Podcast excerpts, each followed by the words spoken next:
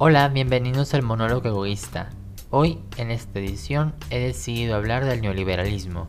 Sí, ese monstruo que según políticos de izquierda ha azotado la región por años, la ha saqueado y la ha condenado a la pobreza. Claro está que esos políticos siempre están ahí para rescatarnos, ¿no? Como que algo oportunistas. ¿Es realmente el malo el neoliberalismo? ¿Existe siquiera? ¿Es el culpable de nuestros peores fracasos? Los invito a quedarse y averiguarlo.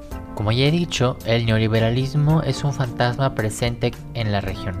Está siempre en boca de aquellos que proclaman defender al pueblo. Al asumir su segundo mandato, el expresidente del Ecuador, Rafael Correa, aseguraba que esa nueva administración pondría fin a la larga noche neoliberal que el país sudamericano había vivido por 30 años. Durante su último año de gobierno, la entonces presidenta de Chile, Michelle Bachelet, declaró ante el informe oficial al Congreso que si bien había algunos vestigios del modelo neoliberal, estos habían sido terminados a través de las reformas impulsadas en su segunda gestión. En la Argentina, para las elecciones de 2019, la hoy vicepresidenta Cristina Fernández de Kirchner arremetió el 17 de octubre diciendo neoliberalismo nunca más en nuestro país. El pueblo solo sufre. ¿Quién es el pueblo, Cris? Los peronistas o que otras personas se han visto beneficiadas por gobiernos peronistas en Argentina, únicamente los que los votan, ¿no? Por otro lado, aquí en casa hemos escuchado discursos similares. El titular del Ejecutivo, López Obrador, arremete día tras día contra los neoliberales y contra el neoliberalismo. Los culpa de políticas públicas ineficientes, de pobreza, de corrupción, en fin, de todos los males del país. Pero cuando se trata de hacer propaganda gubernamental, la hace mal. Hace apenas unos meses el presidente presentó un panfleto en sus redes sociales donde denunciaba que la desigualdad había aumentado durante el periodo neoliberal. El panfleto usaba como datos una gráfica del coeficiente de Gini que mostraba una reducción de 0.55 en el 89 a 0.45 en el 2018. Aguarda, ¿no era malo el neoliberalismo? Queda claro que el término es utilizado principalmente por aquellos que pretenden atacar al liberalismo, quienes lo utilizan nunca hablan claro, lo usan buscando continuar la construcción de ese hombre de paja que ellos mismos se han montado en torno al término. También es utilizado para categorizar de manera peyorativa políticas públicas ajenas al estatismo tradicional, administraciones contrarias, etc. Tanto uso le dan que todos aquellos que lo utilizan creen saber la verdad acerca del término y continúan la mentira incluso siendo ajenos a la política. Una pena que en el mundo de la academia sea utilizado sin consultar las fuentes originales.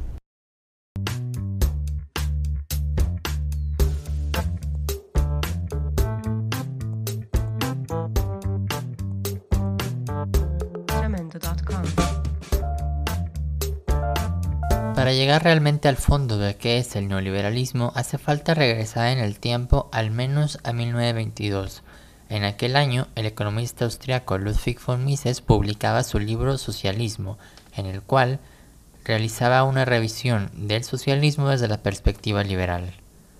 En esta ocasión, el concepto así utilizado corresponde con un hecho de real de la mayor importancia histórica y científica, pues el liberalismo experimentaba a partir de la, de la subjetividad del valor una transformación bastante importante que cristalizaba la llamada revolución marginalista.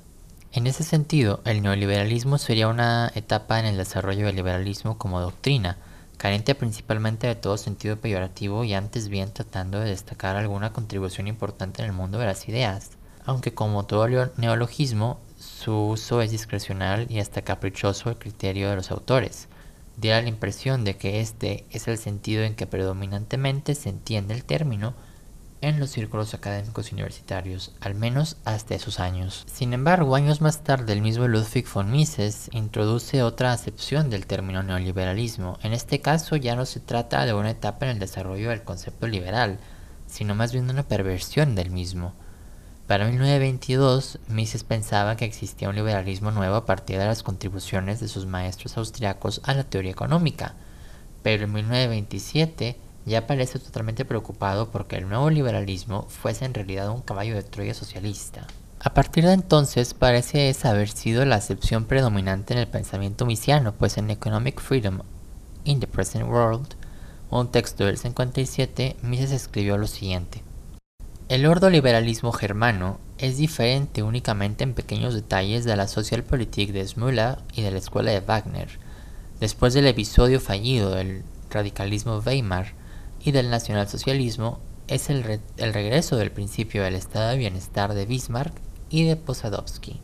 Es decir, que para Mises, el ordoliberalismo, del cual hablaremos más adelante, resultaba irónicamente similar a los episodios de Weimar y del nacionalsocialismo de Hitler.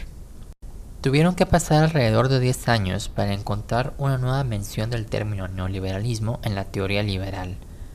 Fue en 1938 cuando en París se reunieron a petición de Walter Lippmann ciertos de los investigadores y economistas más importantes de la época. Este encuentro pasó a conocerse como el coloquio de Walter Lippmann, del cual Louis Boudin escribe que fue en dicha reunión de economistas en la cual se forjó de nueva cuenta el término neoliberal. Fue precisamente en París que los economistas de la Escuela de Friburgo, William Röpke y Alexander Rustow, idearon el término neoliberalismo. Al inicio, este se, se pensó más bien para representar una nueva corriente del liberalismo ajeno a lo que se estaba pretendiendo hacer pasar por liberalismo por parte del fascismo italiano y del nacionalsocialismo. Conforme pasaron los años, esta escuela neoliberal, nacida del coloquio de Walter Lippmann, creada por Alexander Rustow y William Röpke, pasó a conocerse como escuelas como economía social de mercado. Este tipo de neoliberalismo se distanció clara y expresamente de aquel paleoliberalismo que defendía dogmáticamente la convicción de la armonía entre un sistema de mercado y el laissez-faire como obligación. Se insiste que en el marco del mercado se abraza la auténtica zona de lo humano, la cual es infinitamente más importante que el mercado mismo, de ahí la necesidad de un tercer camino entre el paleoliberalismo y el camino del neoliberalismo.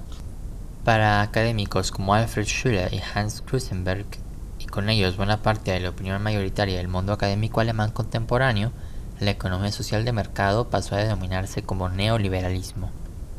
No obstante, fue hasta años más tarde que, ya acabada la guerra, el neoliberalismo o la economía social de mercado pasó a tener reconocimiento internacional de la mano de Konrad Adenauer, el primer canciller de la República Federal Alemana, que se encargó de reconstruir el país no solo legalmente sino económicamente.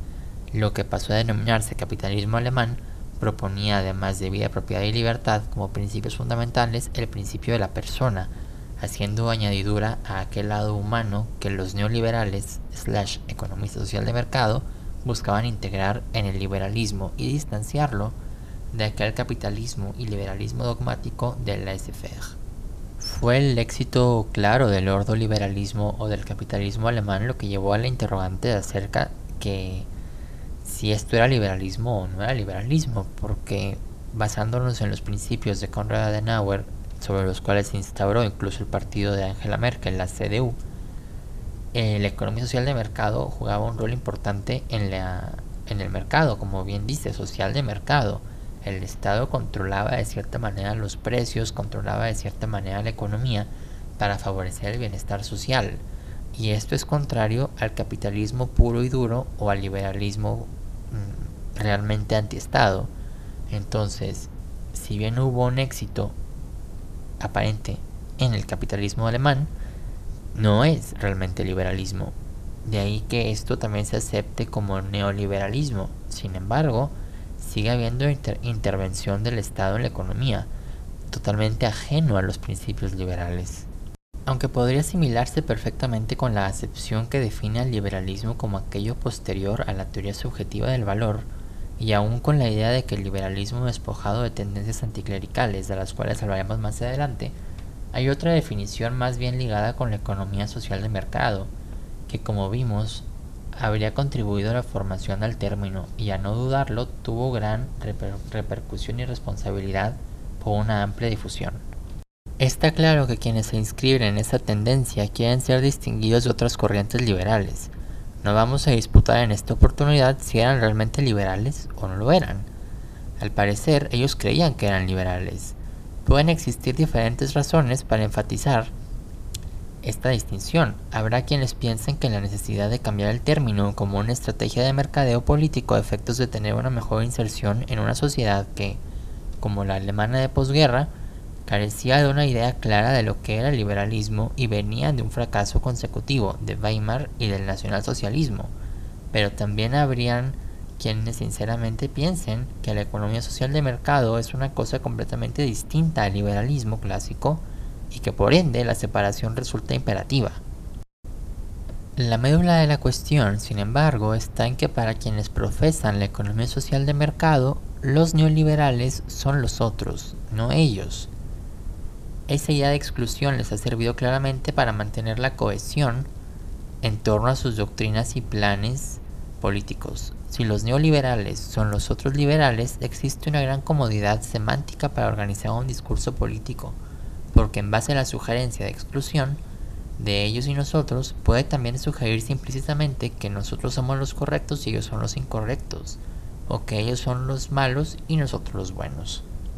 Entonces, mientras Mises entendió a los nuevos liberales como los posteriores al subjetivismo o como los pseudo-liberales, la economía social de mercado ha definido a los neoliberales como aquellos que les son distintos, no son una acepción positiva, sino negativa del término. Otra de las categorizaciones del neoliberalismo viene del lado anticlerical.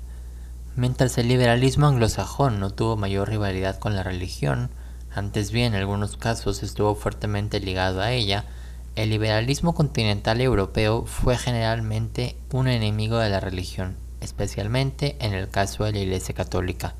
En España, Francia, Italia y Alemania, hablar de liberalismo durante el siglo XIX era evocar un materialismo racionalista totalmente incompatible con el catolicismo y claramente enfrentado con el poder temporal de esa iglesia.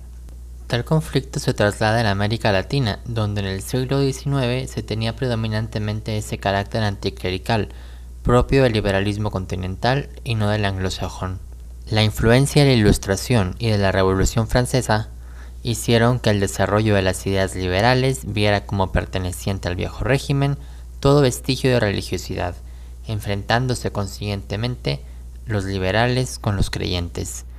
De alguna manera, esto marcó el siglo XIX de América Latina, pues se estaba lleno de características guerras civiles entre liberales y conservadores. En países de tradición católica, el liberalismo ha sido frecuentemente asimilado con posiciones anticlericales, en este contexto, el, renacimiento liberal en tales países a efectos de convocar mayor atención pública y suscitar resistencias menores por parte del clero y los creyentes, había visto con simpatía la introducción de un término que como neoliberalismo prometía y permitía a quienes lo usaban distinguirse claramente del profundo anticlericalismo de los liberales clásicos. Así, en Alemania, los católicos que se agruparon en el Centrum durante las entreguerras y posteriormente que dieron origen a los partidos cristianodemócratas como la CDU, como en Italia también los congéneres demócrata cristianos, pudieron haber visto en algún momento con simpatía la utilización del neologismo para marcar una distancia con la rivalidad histórica del liberalismo con sus particulares creencias religiosas. Ello le permite a la Iglesia Católica superar conflictos que en tiempos del Papa Pío IX hicieron que se calificara el liberalismo como algo poco menos que diabólico. Finalmente, la noticia acerca del coloquio de Lippmann nos sugiere poderosamente que el término neoliberalismo también podría haber sido adoptado con estrictos propósitos de estrategia y de táctica política. Generalmente la preocupación de los liberales ha sido por el debate puramente académico, en el que consideraciones de este tipo son francamente impertinentes. Pero cuando se ha tratado de la acción política, los liberales se han visto la necesidad de discutir la terminología a utilizar, a efectos de que se resulte compatible con la consecución de determinados objetivos establecidos, pues el mundo académico no siempre cabe en la realidad. Aunque remontarse a los orígenes del neoliberalismo puede ser complicado, queda bastante claro que en teoría y en práctica no hay ni una pizca de libertad de autonomía en la concepción del mismo. Quienes se han adjudicado para sí el término siempre han defendido el intervencionismo del Estado en la economía, Y como bien había escrito Hayek en El Camino de Servidumbre, la planificación centralizada siempre tiende al colectivismo o al socialismo. Al final de cuentas, como lo escribió el economista peruano Enrique Gersi, profesor de la Universidad de Lima y miembro de la Sociedad Montpellier, el neoliberalismo como política y concepto es una trampa retórica, un sinecdoque utilizado siempre fuera del liberalismo libertario, especialmente por políticos de izquierda, prensa, académicos alineados al marxismo y todos aquellos enemigos de la libertad, usado para señalar algo que es totalmente contrario al origen teórico y para caracterizar cualquier propuesta política o gobierno que alejándose del socialismo tradicional propenda el equilibrio presupuestal, combata la inflación, privatice empresas estatales y en general reduzca el intervencionismo estatal en la economía. Como se puede ver, el término neoliberal es todo menos liberalismo libertario. La izquierda siempre lo ha utilizado para, para categorizar, como bien decía el economista Enrique Gersi, todo aquello que es contrario al estatismo tradicional y al socialismo. Y bueno, citando de nueva cuenta a mi queridísima Cristina Fernández de Kirchner al referirse al gobierno de Mauricio Macri, los gobiernos neoliberales son sistemas condenados al fracaso. ¿Cuánta razón tuvo Cris al hablar de esto? Describió a Macri, se describió a ella, describió a Néstor, a Rafael Correa, a Evo Morales, a López Obrador, en fin, a toda la nueva izquierda del socialismo del siglo XXI. Creo que queda claro que la crítica interna es muy fuerte, el problema es que los mismos críticos no saben siquiera o quieren ignorar qué es el neoliberalismo. Al momento de estar editando se me ocurrió agregar esta parte. La única manera en la cual un individuo puede saber realmente qué es el neoliberalismo es cultivando su mente, decidiendo pensar, decidiendo pensar. Tenemos que dejar eso en claro. Es nuestra decisión pensar o no pensar podemos seguir no pensando y llegar a la irracionalidad o podemos elegir pensar, cultivar nuestra mente, producir y llegar a, alcanzar nuestras metas más grandes. Sin embargo, al final de cuentas es nuestra decisión. Y agrego esto porque justo acabo de leer que el gobierno de Alberto Fernández en Argentina acaba de imponer un cepo exclusivo para los libros de importación.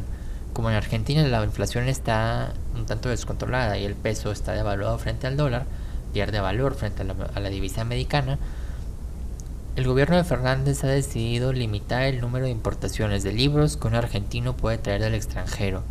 Creo que queda claro que un gobierno populista, un gobierno de izquierda, lo único que quiere es mantenerte ignorante, quiere que tú no decidas pensar.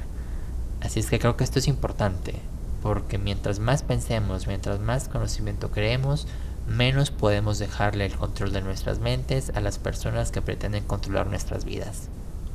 Hemos llegado al final de este episodio. Si te ha gustado el contenido, puedes ayudarme compartiéndolo en tus redes sociales. Si tienes algo que decir, puedes escribirme un mensaje directo a arroba Monologue en Instagram.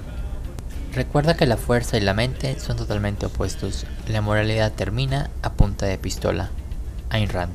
Gracias por escucharme. Hasta la próxima.